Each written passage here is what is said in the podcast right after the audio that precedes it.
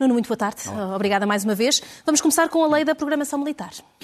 Vamos. Uh, nós temos estado a falar uh, deste, que para já é uma proposta de lei, desta que é para já uma proposta de lei do Governo, uh, terá que vir a ser uma lei aprovada pela Assembleia da República, mas, tendo nós já tido acesso ao texto da proposta, acho que todas as semanas deveríamos falar sobre alguns dos aspectos, porque isto tem a ver com um tema que abriu este, este jornal, e que é a questão da, dos recursos portugueses, quer dizer, quais são os nossos recursos como Estado, o que é que o Estado pode pagar ou não pagar, uh, qual é o estado da nossa economia e a lei de programação militar também reflete isso.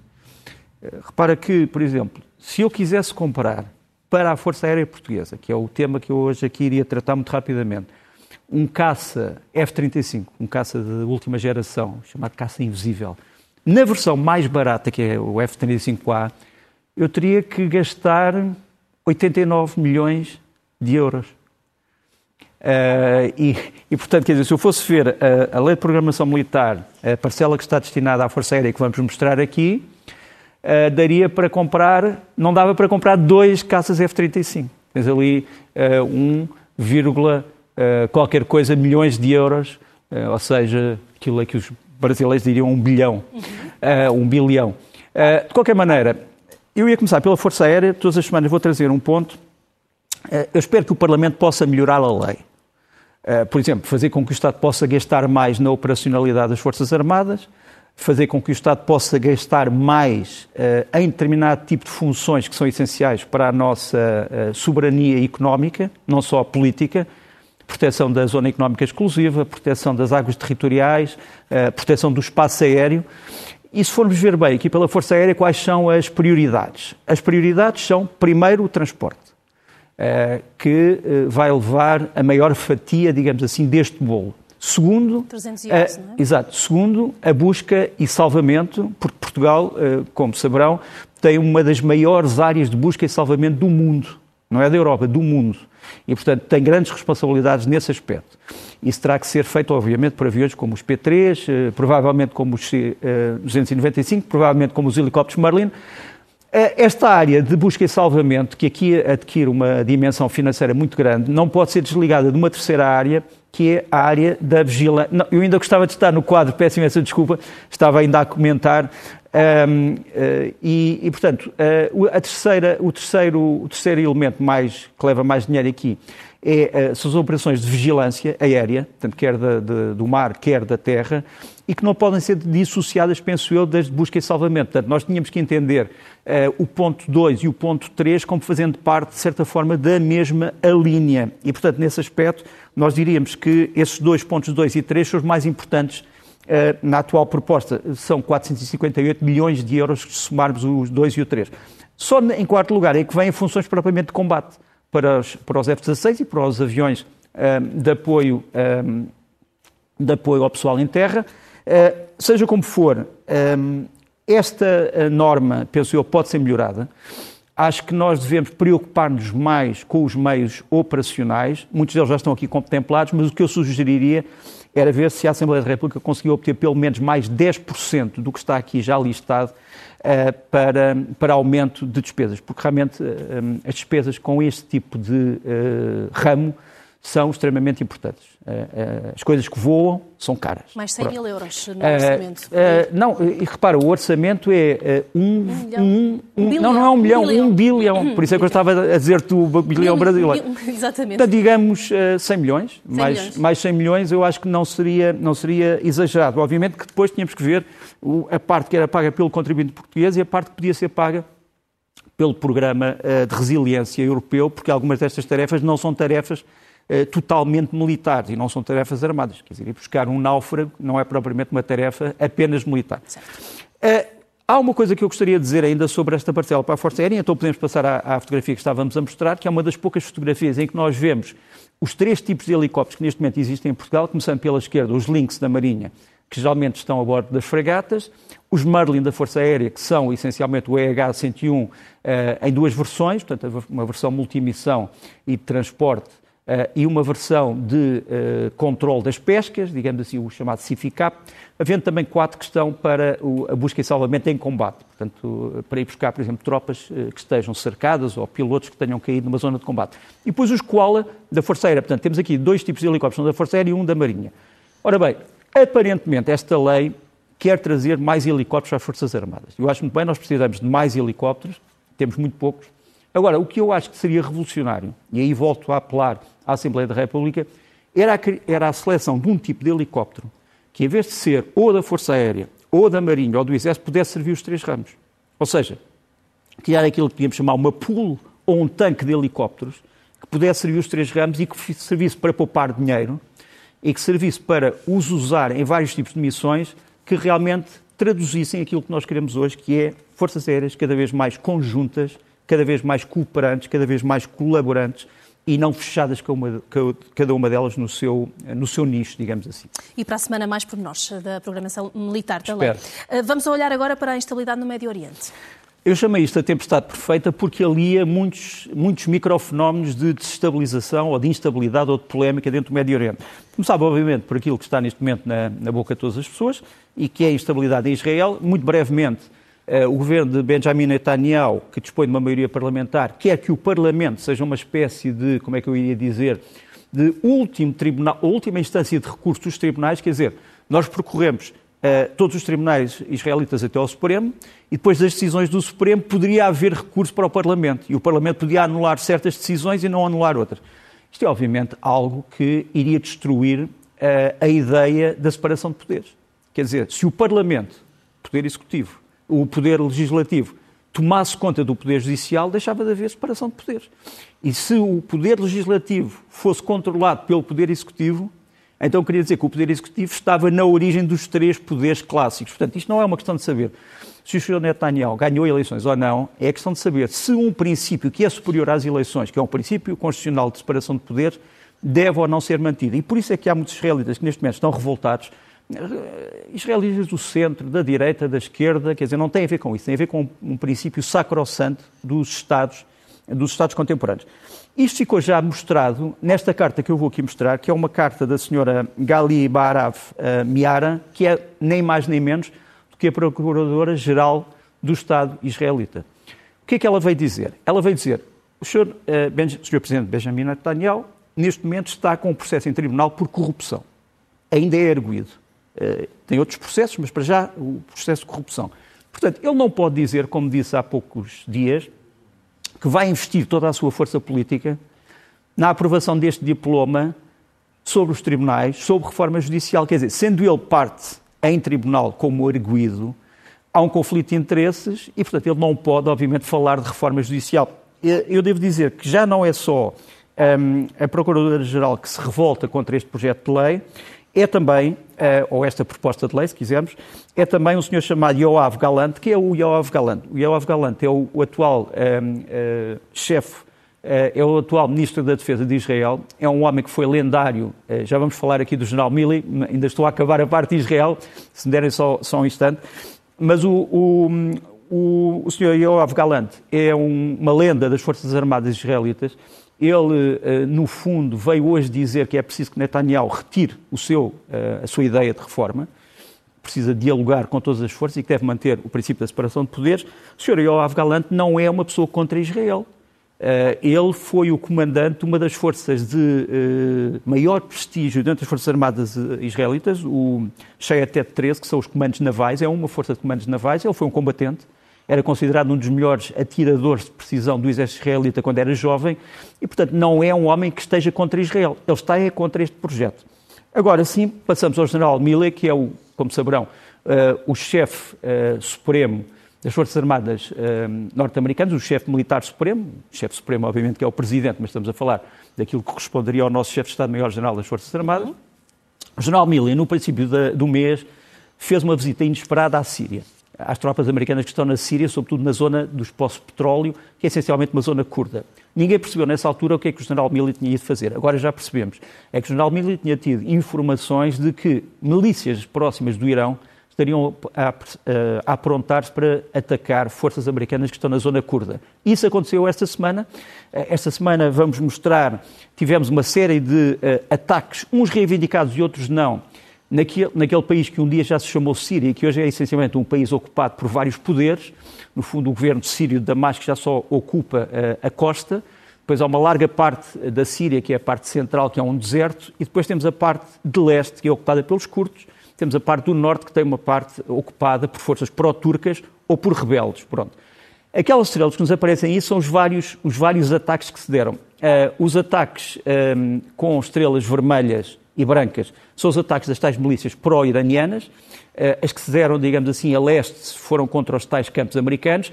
Nós pusemos ali um, ehm, estrelas vermelhas e brancas e estrelas pretas e brancas. As vermelhas e brancas significam os ataques que tiveram sucesso e as pretas e brancas as que, os que não tiveram sucesso, mas que se deram.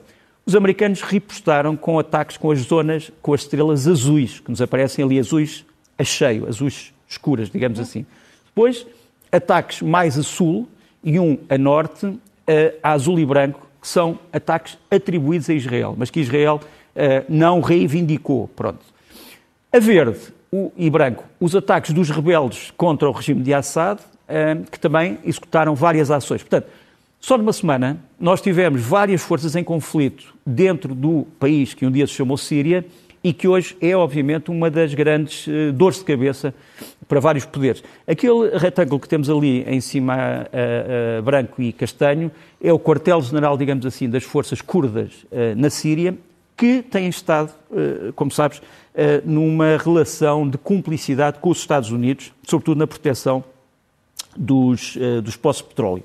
Depois gostava de mostrar este vídeo, também no fundo se refere aos últimos dias, e isto passa-se na cidade de Idlib. Idlib fica a, a norte da Síria, uma cidade controlada por milícias pró-turcas e anti-Assad, e esta é a celebração a Idlib, que é uma cidade também parcialmente destruída, dos 12 anos da Revolução Síria que tentou derrubar, sem sucesso, o regime de Hafez Assad. Mas passa-se mais no Médio Oriente. Eh, uma das coisas importantes é o progressivo afastamento da Arábia Saudita dos Estados Unidos. A Arábia Saudita, como sabes, foi tradicionalmente um aliado dos Estados Unidos no Médio Oriente, mas está cada vez mais a afastar-se. Isto eh, pode também ser visto nos programas da televisão saudita, programas populares, que cada vez mais ridicularizam uh, Joe Biden, que nos aparece aqui, e a senhora Kamala Harris, um, ehm, que está, aliás, agora no mesmo périplo por África. Portanto, os programas sauditas já brincam muito com este par político e, e, nesse aspecto há quem ache que isto significa que a Arábia Saudita irá encontrar novas formas e novos eixos, digamos, de aliança dentro do Médio Oriente. E a verdade é que já começou a encontrá-los. Aliás, pela mão da China, que quer uh, aparecer como uma mediadora, temos aqui dois elementos importantes. Uh, um, a declaração de sauditas e de uh, iranianos a dizer que no princípio do mês, e não sei se podemos passar para essa fotografia. Já estamos a ver aqui uh, as imagens da televisão sim, saudita. Uh, mas ia mostrar só dois comunicados, um do Ministério dos Negócios Estrangeiros, um, à direita, Ministério dos Negócios Estrangeiros a saudita, a saudar, digamos assim, o restabelecimento de relações diplomáticas entre o Irão e a Arábia Saudita, que eram dois polos opostos dentro do Médio Oriente, com mediação da China, e depois à esquerda o anúncio do tal telefonema no dia 23, portanto, há poucos dias, entre o Ministro dos Estrangeiros saudita e o Ministro dos Negócios Estrangeiros iraniano para combinarem os pormenores da tal restauração das embaixadas e de conversações ao mais alto nível. Portanto, neste momento o Médio Oriente é um enigma porque volta outra vez a incendiar-se com novas relações de força eh, que nós temos que notar todas as semanas. Nuno, olhamos também eh, para um eh, dos assuntos ao nível internacional que marcou esta semana, os protestos violentos em França e a instabilidade que está, que está a ser vivida naquele país. Os, os protestos violentos, obviamente, vão continuar, enfim, porque nós sabemos que junto dos protestos pacíficos há pessoas que estão interessadas noutras coisas que não é o protesto político, mas isso é uma história que já aqui falámos, é velha como a como a, a, agitação das ruas em França, desde, não desde o maio de 68, mas desde a Revolução Francesa. agora, a grande questão é de saber, será que tudo isto está a pôr em causa a própria Quinta República Francesa? A Quinta República Francesa, para quem não se lembra, foi fundada por este homem que vamos mostrar aqui, o General de Gaulle. O General de Gaulle, Charles de Gaulle, que aparece um bocadinho como o homem que uh, conseguiu libertar a França da Segunda Guerra, ele que esfiou o governo do exílio uh, contra a Alemanha. O general de Gaulle uh, tinha uma ideia da França, que era uma ideia de um sistema semi-presidencialista, que ainda é o sistema que existe, baseado nesta Constituição, Constituição 58. No fundo, semipresidencialismo é parecido com o nosso, se bem que a tendência presidencial seja mais notória uh, em França do que em Portugal. Por isso é que nós dizemos que o sistema francês é um sistema semipresidencialista de pendor presidencial e que em Portugal é um sistema semipresidencialista de pendor parlamentar. Por exemplo, uma das coisas que o Presidente da República pode fazer em França e que o nosso não pode é assistir aos Conselhos de Ministros, um, e, entre outras, entre outras regras. Mas porquê é que eu trago a Constituição e porquê é que eu trago o semipresidencialismo à baila? Porque, como sabes, há uma grande polémica sobre o uso do famoso artigo 49, número 3 desta Constituição, que faz o quê? Já vi este artigo interpretado de várias maneiras eh, e este artigo já foi usado por todas estas pessoas que vos vão aparecer aqui e que são essencialmente uh, os, as pessoas que já foram primeiros ministros da França. Portanto, todos estes primeiros ministros da França, ou primeiras ministras da França, já usaram o 49, número 3. O que é que o 49, número 3 diz? O 49, número 3 foi feito para que um governo que não tenha apoio parlamentar possa ainda assim legislar se não tiver uma maioria contra si. Pode parecer, digamos, contraditório. Quer dizer, mas como é que eu não tenho apoio parlamentar e posso mesmo assim legislar? É que eu posso não ter apoio parlamentar de duas maneiras. Posso não ter a maioria absoluta, mas pode também não haver uma maioria absoluta contra mim. Ou seja, o meu apoio pode ser de uma minoria relativa. Quer dizer, eh, não tenho um grande bloco contra mim. Isso, pergunta-se, bom, mas então nesse caso o que é que se faria? Para evitar um impasse, eh, a Constituição traz o tal artigo dizendo, bom, nos casos em que um governo não tenha maioria, não possa passar um diploma, mas se não houver uma moção de censura, o governo pode ainda assim ir para a frente com esse processo e conseguir a, aprovação, a, a, conseguir a, a, promulgação, conseguir a promulgação pelo Presidente da República. Portanto, o governo, no fundo, aprova o diploma, aprova o decreto-lei e o Presidente da República depois promulga sob a forma de decreto de promulgação. Foi isso que aconteceu neste momento em relação às reformas. Quer dizer, o Governo sabia que não tinha apoio parlamentar, mas também não havia uma moção de censura e, portanto, achou que podia recorrer a este artigo. Este artigo, neste caso? Este artigo, este, repara, é uma, é uma, para mim, acho que foi um caminho errado. Por exemplo, o que é que o General de Gaulle teria feito? Se calhar o General de Gaulle, uma das coisas que teria feito era dizer, bom, então isto não se pode decidir no Parlamento, eu também não vou decidir como Presidente, acho que o Governo também não deve decidir, e, portanto, se calhar devemos fazer um referendo. O poder de convocação do referendo é um poder também presidencial em França. Portanto, eu acho que teria sido avisado, do ponto de vista do, uh, do Presidente francês, recorrer ao referendo. É a minha opinião, é uma opinião cada vez mais uh, das pessoas em França. Isto mostra que esta Quinta República, que é uma república semi-presidencialista, pode estar uh, em causa e há quem ache que ela deve regressar ao presidencialismo e há quem ache que ela deve ir para o parlamentarismo puro. Um, não sei que discussões é que vai haver neste momento, mas a França está neste momento com um problema grave em mãos, sem vamos, dúvida. Vamos ver as consequências nos próximos dias. Vamos olhar agora uh, para as últimas da situação na Ucrânia. Sim, uh, como sabes, houve a notícia da, da, colocação de armas nucleares táticas no território da Bielorrússia. Um, era algo que, de certa forma, era esperado e há quem dissesse que era uma decisão que tinha sido tomada antes ainda do começo da guerra. Uh, agora, é uma escalada. Quer dizer, o, o, Presidente Putin, eu ia dizer o General Putin, o Presidente Putin, Presidente General Putin, Presidente General arguído Putin, uh, disse, eu estou a dizer arguído porque ele é tecnicamente um arguído junto ao Tribunal Penal Internacional, portanto não é aqui, não será daqui nenhum processo ofensivo, eu não gosto de ofender ninguém. Uh, mas dizia eu que o Presidente Putin fala muito na escalada. E, aliás, prometeu uh, ao presidente chinês, Xi Jinping, que não iria haver escalada militar eh, na Ucrânia e que esperava que a Ucrânia fizesse o mesmo. Ou seja, que a Ucrânia não escalasse, que a NATO não escalasse. Mas isto é, obviamente, uma escalada. Quer dizer, trata-se aqui de colocar armas nucleares não só junto à Ucrânia, mas também junto a um país da NATO, que é a Polónia. E, portanto, nesse aspecto, uh, se fala de escalada, é, de certa forma, grave. Entretanto, também ouvimos falar o Presidente Zelensky, que nos vai aparecer aqui neste vídeo, eh, que é um vídeo sobre os nove anos da Guarda Nacional Ucraniana. A Guarda Nacional Ucraniana, aqui não sei se podemos ouvir o, o, o som, é o som do toque dos mortos.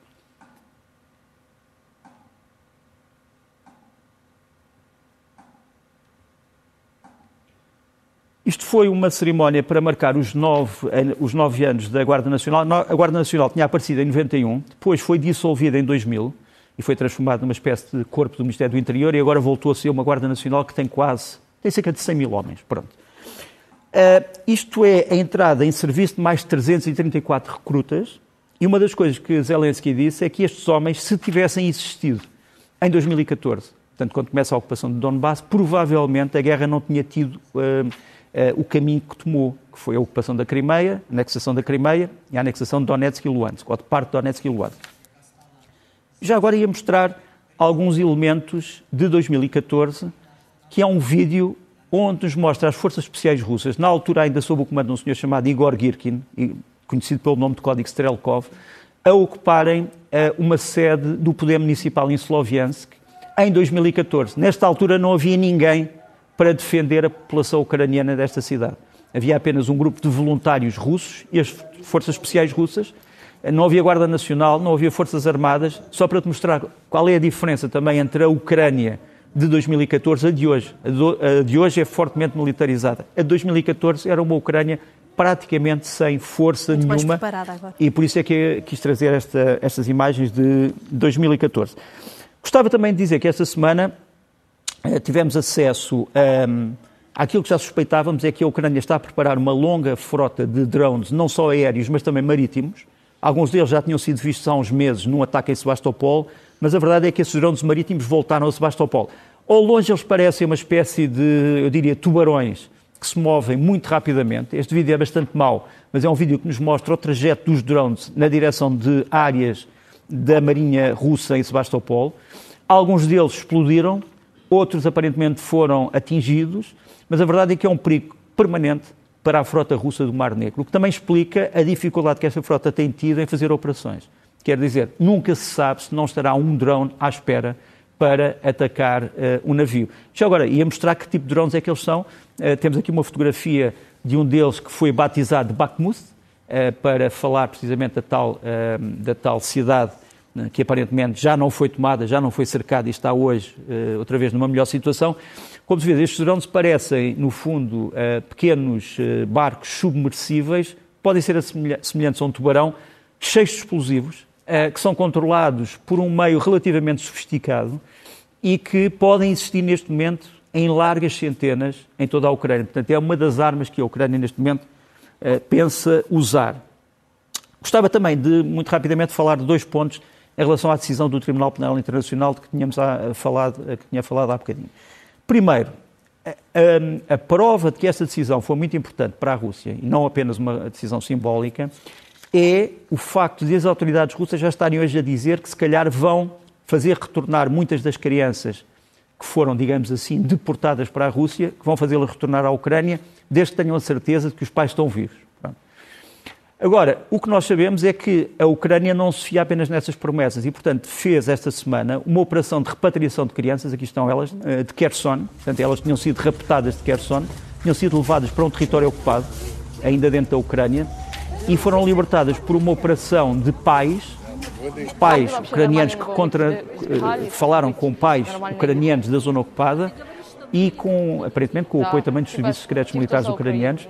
E aqui temos as crianças a dizer que estavam numa espécie, num posto de trânsito, portanto, elas foram levadas para uma parte do território ocupado e estavam a ser selecionadas para irem para a Rússia. Uh, e para além disso iriam para uma espécie de um campo de reeducação, em que iriam aprender a ser bons russos e não já ucranianos. E algumas delas foram vítimas de violência, mas são elas próprias que explicam o que é que lhes aconteceu. Uh, mas esta saída das crianças, de parte das crianças, mostra que realmente a decisão do Tribunal Penal Internacional não só foi importante, como se calhar era urgente para que este crime não continuasse. E depois, um, a afirmação desta senhora que nos vai aparecer aqui, que é a senhora Alma Zadic. A senhora Alma Zadic é a ministra da Justiça da Áustria. A Áustria, como sabes, tem sido um país, é um país neutral, não é um país da NATO, é um país da União Europeia, e a Rússia sempre considerou um, a Áustria, eu não digo um aliado, mas um país compreensivo em relação a algumas das posições um, do Kremlin. Ora bem, a senhora Alma Zadic, quando lhe perguntaram vai ou não vai cumprir o mandato do Tribunal Penal Internacional e deter o presidente Putin, se ele vier à Áustria, ela disse imediatamente que sim, porque a Áustria é membro pleno do Estatuto de Roma eh, e, sendo membro pleno do Estatuto de Roma, que é no fundo o Estatuto Fundacional do Tribunal Penal Internacional, tem que cumprir exemplarmente as regras de cooperação que levam a que as decisões tenham que ser aplicadas. E uma das decisões foi este, foi este mandado de captura. Portanto, é um, é um grave revés para a política externa do Kremlin a Áustria ter tomado publicamente já esta posição. Portanto, isto só para mostrar que esta decisão não foi uma decisão meramente simbólica, tem efeitos práticos muito concretos. Por fim, deixa-me só referir esta organização não governamental que se chama MOLFAR, que tem um, que tem uma, uma grave, uma, uma grande, um grande núcleo dentro da Ucrânia, que começou a publicar dados pessoais de todos aqueles que eles conhecem, dos agentes dos serviços secretos militares russos, o chamado GU, que eles consideram que estão implicados na Ucrânia. Portanto, eh, as pessoas que forem àquela página conseguem encontrar tudo sobre a vida de muitos dos agentes que era suposto serem secretos da uh, secreta militar russa. Olhamos agora para a reorganização que está a acontecer na NATO. Está a acontecer desde já, como sabes, pela, pela iminente entrada da Finlândia e da Suécia, embora ainda não estejam garantidas, porque ainda há passos que não foram dados. Por exemplo, a Hungria continua a levantar problemas em relação à Suécia, à Turquia também, como sabes. Uh, o Parlamento turco só agora é que está a votar a entrada da Finlândia, portanto, os dois países é muito difícil que possam entrar ao mesmo tempo, embora o queiram. Uh, a verdade é que a NATO não espera pela sua entrada para criar uma série de mecanismos. Primeiro, Uh, vimos esta semana uma coisa surpreendente. Uh, não sei se te lembras da, do caso do drone americano que uh, caiu no Mar Negro depois de uma interceptação feita por aviões russos. Ora bem, não só os drones americanos voltaram ao Mar Negro, mas agora voltaram também os aviões espiões britânicos, da RAF. Parece-nos aqui um avião Rivet Joint. Portanto, isto é, é a assinatura radar desse avião. Esta semana andou no Mar Negro, praticamente no mesmo sítio onde o drone tinha sido abatido, mas com uma, com uma diferença, é que foi escoltado por dois aviões de caça britânicos Typhoon, eh, ou seja, não só há um avião espião sobre o Mar Negro, perto da Crimeia, mas também escoltado por caças capazes de o defender. Depois, eh, dois bombardeiros eh, americanos B-52H que andaram a treinar aparentemente o lançamento de mísseis de cruzeiro no Báltico, também aparentemente houve uma tentativa de interseção de caças russos, não resultou e os B-52 parecem-nos aqui uh, escoltados, digamos assim, por várias uh, aeronaves uh, de vários países da NATO que procuram mover-se com liberdade sobre, sobre, o, sobre o Báltico.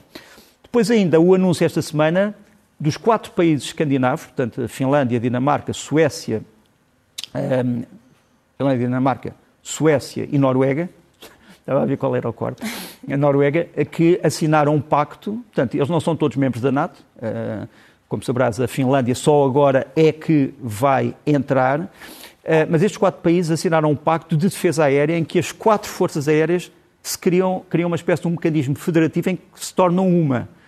E estamos a falar de um poder de quase 300 caças eh, que sobre a Escandinávia têm grandes poderes de patrulha de ataque e defesa aérea. Portanto, é uma, é uma novidade eh, que, mais uma vez, foi também provocada pela invasão russa, ou seja, mais uma vez o Kremlin não conseguiu fazer aquilo que queria, que era retirar a ameaça da NATO das suas fronteiras. Pelo contrário, aquilo que a Rússia pensa ser uma ameaça é cada vez mais premente sobre as suas fronteiras.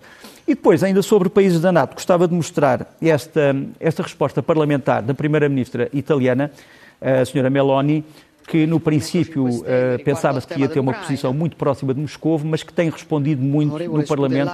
Acho que podemos ver aqui, ela foi, uh, de certa forma, atacada por uma parlamentar populista do Movimento 5 Estrelas e respondeu assim sobre, um, um, sobre a ajuda militar à Ucrânia. Mi fa specie che lo dica a noi perché probabilmente questo tradisce una posizione. Cioè vuol dire consentire l'invasione dell'Ucraina. Porque se nós ci fermiamo, no fundo, noi consentiamo, o que é que a senhora parlamentar tinha dito foi, porquê é que nós não paramos de ajudar a Ucrânia militarmente? Ela disse, bom, uh, se quiser evitar a escalada, fale primeiro com o Sr. Putin. Porque se nós deixarmos de apoiar a Ucrânia, estamos a apoiar a invasão. E ela fez depois um longo discurso muito violento, que foi alvo de muitos aplausos no Parlamento italiano, mas que mostra que as esperanças que havia de Moscou, que a senhora Meloni ia mudar a posição uh, italiana, uh, são totalmente infundamentadas. E que pode surpreender até algumas pessoas. Na altura da eleição havia essa dúvida. Muito é? provavelmente. Vamos olhar também para, o, no Brasil, o desmantelamento de uma alegada rede que pretendia matar autoridades brasileiras, entre eles o juiz Sérgio Moro. Sim. Um ehm, o, a ideia de que, foi, que o Sr. Sérgio Moro fazia parte das vítimas foi feita pelo próprio juiz Sérgio Moro, que diz que foi informado por, por instâncias judiciárias. Uh, houve aqui uma, uma posição curiosa, é que enquanto, enquanto o Presidente Lula veio dizer que isto era uma armação do humor, ou seja, que era uma invenção, uh, o Vice-Presidente Alckmin, Geraldo Alckmin, veio dizer isto que vamos mostrar aqui. Uh, isto, a operação era uma operação policial chamada Sequaz, que terá desmantelado essa conspiração para matar polícias, para matar juízes, procuradores, etc. Não sei se temos aqui as declarações do vice-presidente Amigas e amigos, Alckmin. ontem a deflagração da operação Sequaz da Polícia Federal contra as atividades de uma organização criminosa revelou graves planos contra a democracia brasileira. Parabéns ao Ministério Público de São Paulo, ao Ministério da Justiça e à Polícia Federal por esse importante trabalho. E parabéns aos profissionais da e pronto, foi o enredo brasileiro. Queres também fazer eh, duas homenagens, não é assim? Queria. Um, queria falar do. Já tínhamos falado aqui há algum tempo nisto, mas falámos de dois oficiais portugueses que se distinguiram em uh, eh, 1961 na invasão de Goa e de Damão e Dio. Uh, e gostava aqui de mostrar mais uma vez um, algumas declarações dos uh, militares indianos que confrontaram os portugueses em 61 Primeiro, uh, isto era a rota do, dos aviões de caça indianos Vampir, ou Vampire, que eles estão ali a azul, que se confrontaram com a lancha de patrulha Vega, que está a vermelho. Portanto, os aviões de caça viram que a lancha Vega, que estava ao largo de Dio, se preparava para ir na direção de um navio de guerra, um cruzador indiano, e acabaram por atacar a lancha Vega, que se defendeu, mas que isso provocou a morte do comandante Oliveira Carme e de alguns dos seus marinheiros. E depois eh, aquilo que é a revelação do que é que era este plano português de 1961, feito pelo próprio eh, piloto eh, indiano que comandou este ataque ao Vega e que é o Marshal Palamandrai Ramachandran. I initially believed that significance can be attached to the patrol boat being full of high explosives. Boat moving towards iron ship Delhi and capture of a soldier from the boat.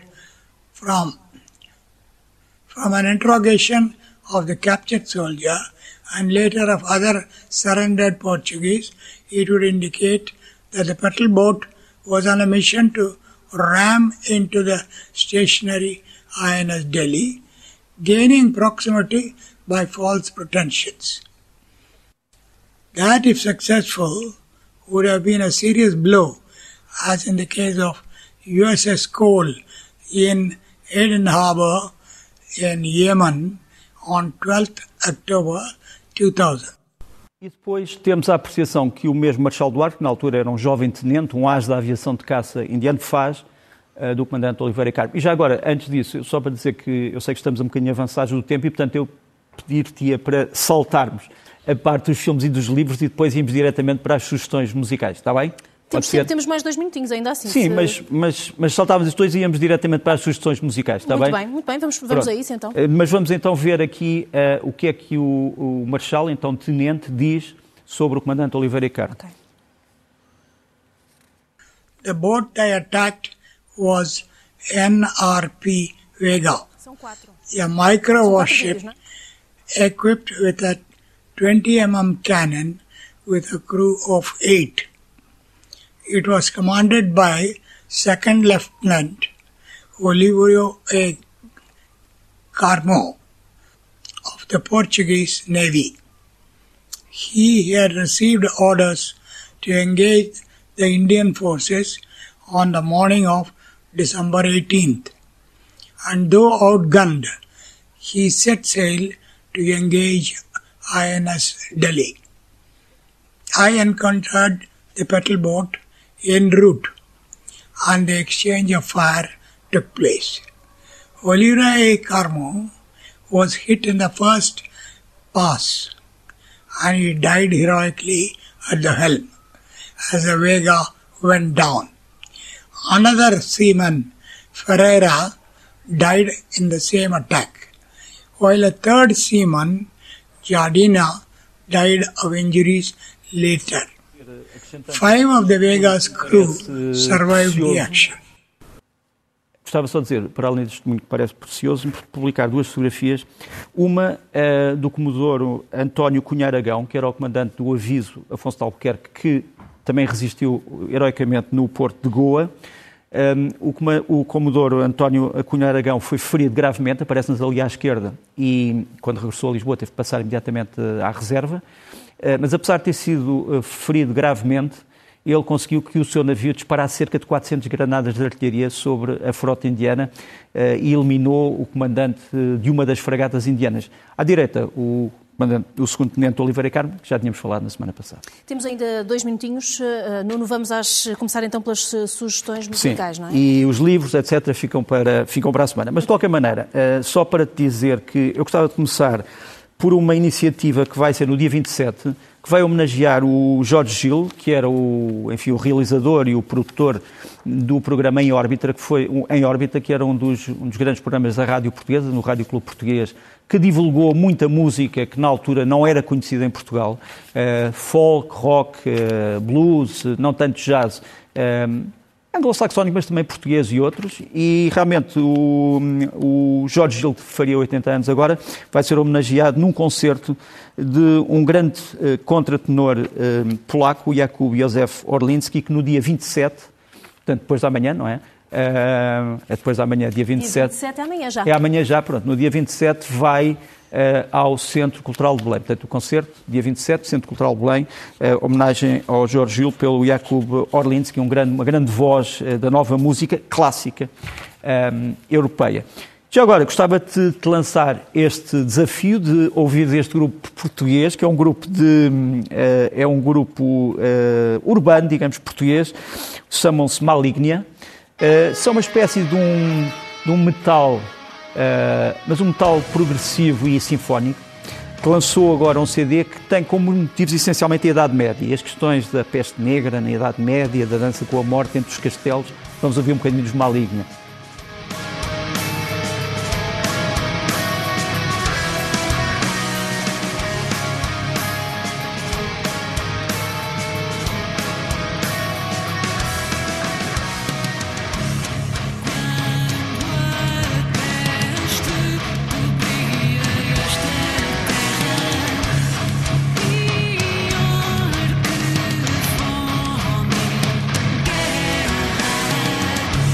Depois passamos para uma sugestão totalmente diferente. É o André Carvalho, contrabaixista e compositor, que durante muito tempo esteve ligado à cena nova-iorquina. Ele tem um projeto fascinante que é o de arranjar palavras intraduzíveis em muitos dialetos. Imagina a palavra saudade, que não tem uma tradução exata noutras línguas. E tentar trazer estas palavras intraduzíveis para a música. E aqui uh, temos uh, uma dessas peças. Ele lançou uh, o, o, CD chama-se Lost in Translation, já havia o volume 1, agora é o 2, portanto, perdido na tradução. Vamos só ouvir umas, uns segundos do contrabaixo do André Carvalho.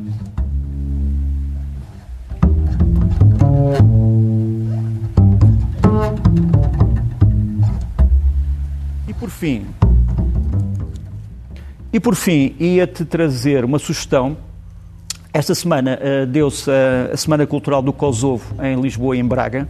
Tivemos filmes, concertos, etc. E muitas pessoas vieram pedir onde é que podiam arranjar a partitura de um concerto que atraiu centenas de pessoas em Lisboa e em Braga, que é o The Armed Man, uh, Missa para a Paz, do Carl Jenkins, que foi feito em 2000 precisamente para celebrar a memória das vítimas do Kosovo e para atacar a guerra denunciar a guerra, pronto. Um, e este concerto está na internet, portanto, vão ver Carl Jenkins, The Armed Man, e vamos ouvir só um bocadinho